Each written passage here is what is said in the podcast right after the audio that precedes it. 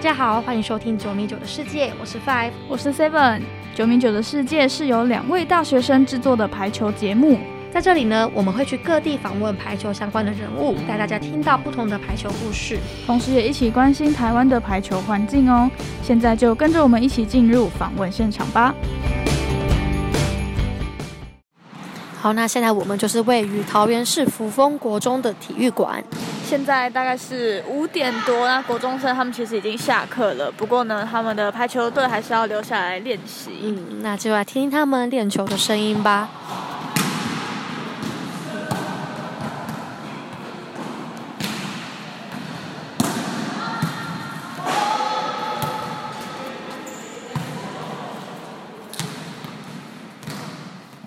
那我们现在要访问到三位扶风女排的球员，那就请他们先跟听众朋友打声招呼吧。嗨，大家好，我是陈宇璇，我现在是九年级，我打的位置是自由球员。嗨，我叫高玉琴，嗯我也是九年级的，打的位置是主攻手。大家好，我叫吕佩云，我是我也是九年级的，我打的位置是举球员。好，那就想问你们说，你们在国中之前有打过排球吗？有。那你们大概打多久了？呃，我们从三年级开始打，七年，对，已经打七年了。那就是你们当初为什么会想要加入扶风的女排呢？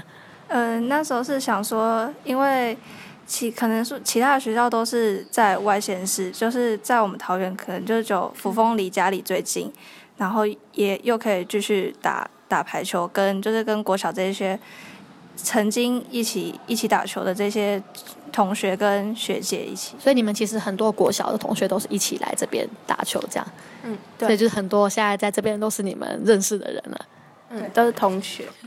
好，那就再来想问说，你们平常大概哪些时间会练球？我们是每天放学的时候五点练到七点半，然后有时候礼拜六也会练球。就是可能比赛前，对，比赛前会加强。那你们目前有参加过哪些比赛？可不可以跟听众朋友分享一下？嗯，就什么台台中的永信杯，然后还有一些国中国中甲组的联赛，然后还有北港的妈祖杯，还有就是蛮多比赛。哦，就是四大杯赛那些，全部都会参加到。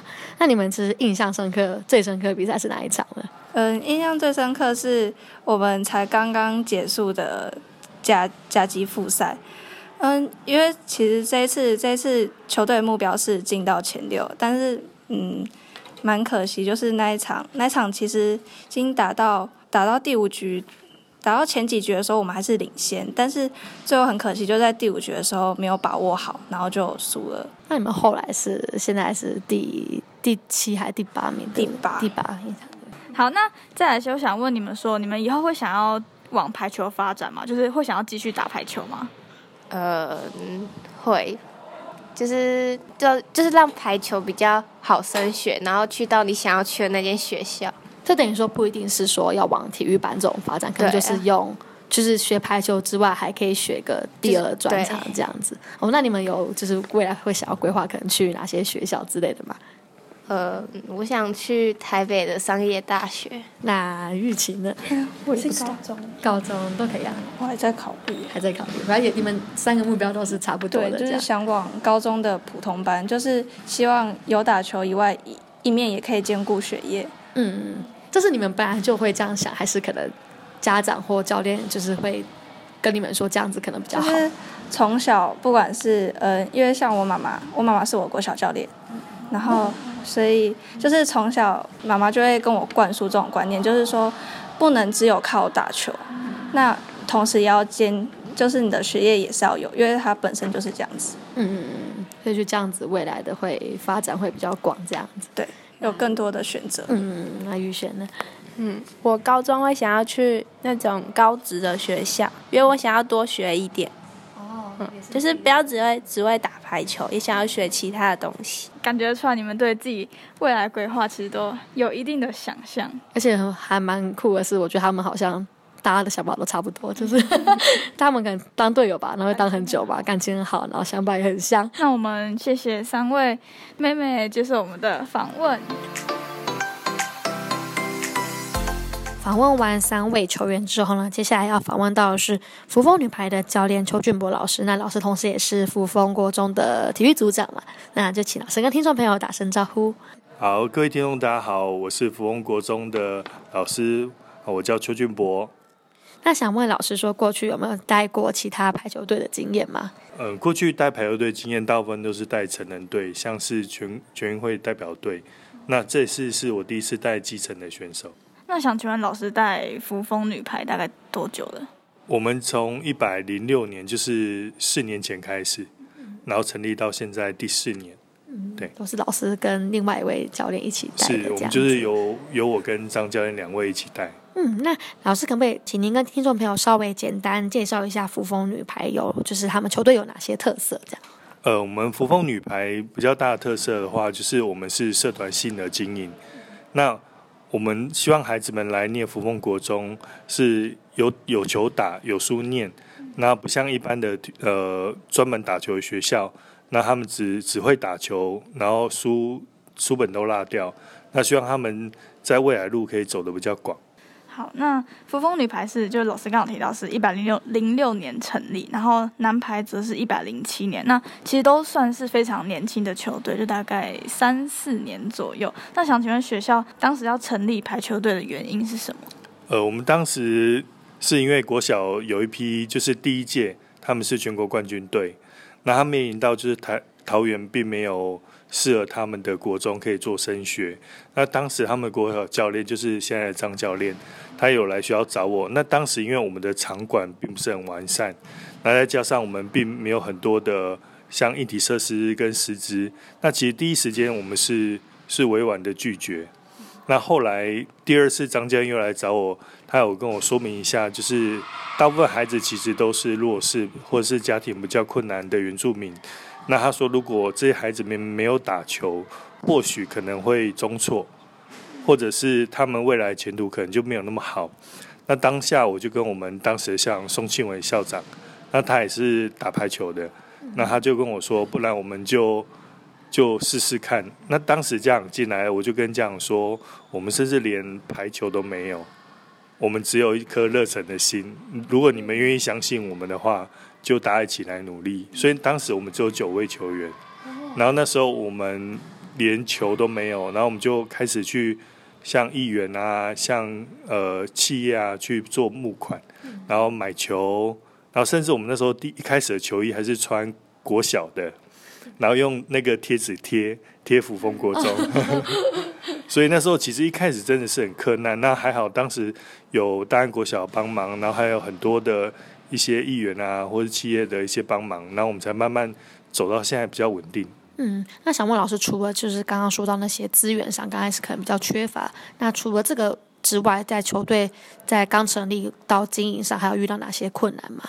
像我们一开始经营的话，我们就是面临到像是经费，因为一年出去比赛一次，像要住饭店啊、吃饭什么的，那我们就是能省则省。像我们一开始，我们都会去住庙。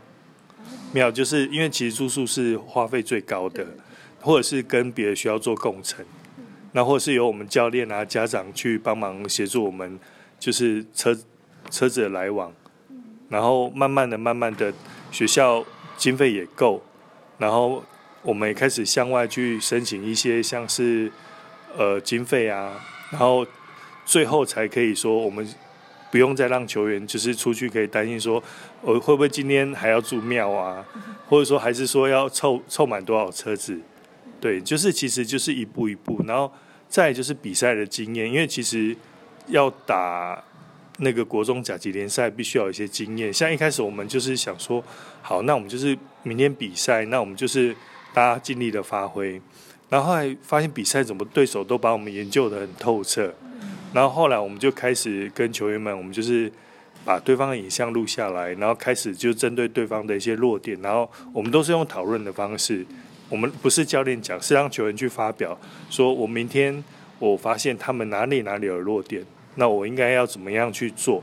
因为这样子大家经过讨论，或者是有人讲错，他说：“哎，你不对，你刚刚讲的应该是几号？他他是打哪里？”就是大家会用讨论方式。那我们后来今年试下来效果非常非常好。那我们接下来呢要访问到的是扶风女排的教练张玉红教练，那请老师跟听众朋友打声招呼。大家好，我是扶风国中的女排教练。那老师就是你过去有哪些带队的经验呢？那带了扶风女排多久了？哦我过去的话是在国小端带了大概有八九年的时间，后来来到扶风国中成立女排之后，就一直待在扶风国中。哦，所以大概现在是三四四年这样。对，差不多。因为扶风女排他们在一零六一零七学年度就是一组的冠军连霸，所以一零八你们就考虑过后晋升到了甲组。那请问，想请问球队在成立之后，你们有做哪些努力，才能在短时间内就是成立了大概两三年就已经是甲组的前八强？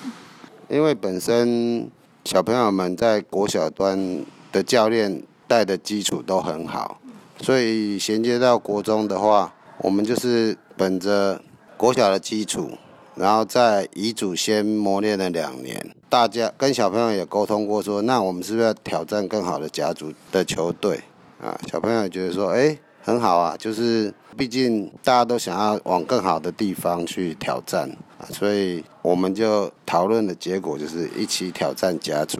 嗯，就等于说他们小朋友也蛮有心，想要就自己也很努力这样嘛。对对对对。哦，那老师，我想问说，他们当时是怎么可以，就是一整批技术很好的都一起来到同个学校这样？其实小朋友要一整批的到另外一个学校，其实有很多人的帮忙啦，像很多的家长啊。然后还有学校老师啊，都很帮忙这这批小朋友。然后来到福丰国中，也很感谢福丰国中的校长哦，为我们排球队增添了很多的像球啊，然后场地啊，很多方面的帮助啊，非常谢谢学校对女排。这么照顾？那刚刚有提到说，就是球队你们是从乙组然后升上甲组嘛？那就是在这个转换程度上，一定会遇到对手一定会更强。那想问你们在训练上有做一些什么调整来去应对吗？其实本身之前在打乙组的时候，小朋友可能就是平常的练球时间而已。可是当我们大家有共识说要挑战甲组的时候，我们就除了平常在学校练球。的时间之外，我们假日我们都还会到学校来练球，啊，增加一点球技上啊，该加强的部分我们都会加强，啊，也一直到高中端的甲组球队去友谊赛啊，增加强度。嗯，就是有一直去跟嗯实力更好的人去这样磨练这样子。那接下来就想问老师说，就是因为刚刚说球队进到甲组之后，他们其实学生一定会遇到更多挫折嘛？那教练你会怎么去鼓励他们，让他们就是可以再建立一下信心之类的？我们几乎在每一个比赛，在比赛的过程当中，我们都一直跟小朋友强调说，甲组不是像乙组可以轻轻松松就可以赢得对方啊，因为毕竟甲组球队每一个。球队在训练啊，各方面啊，强度都是不一样的。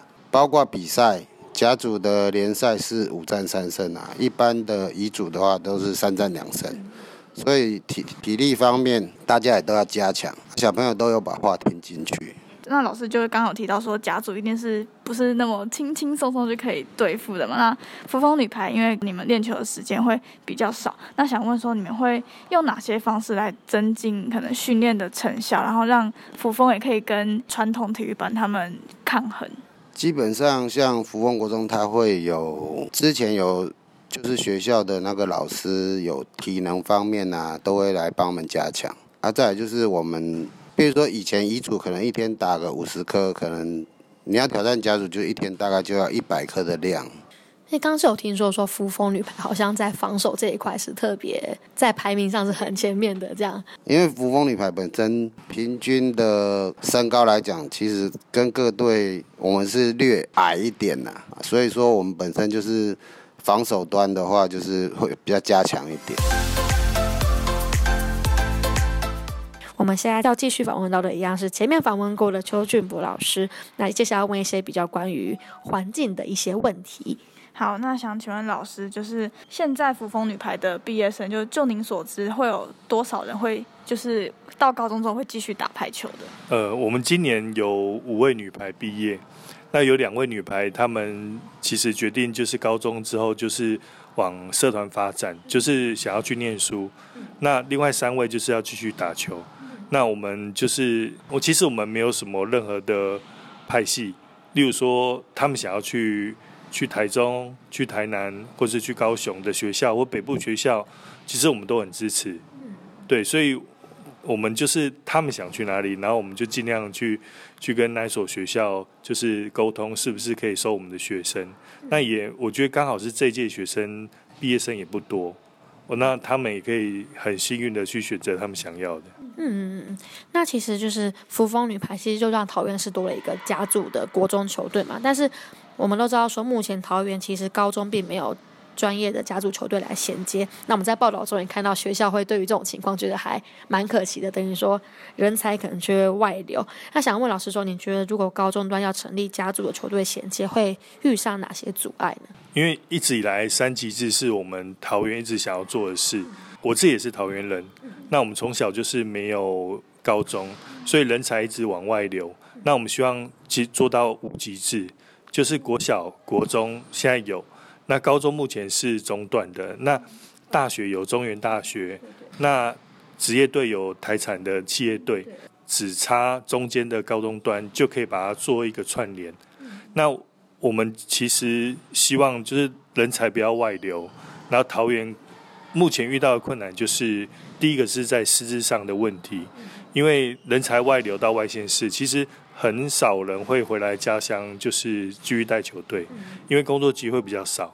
就是我我讲，就是不管是专任教练啊，或者是当代理教师，其实回来桃园的机会很少，所以在师资上是一个很大的困难。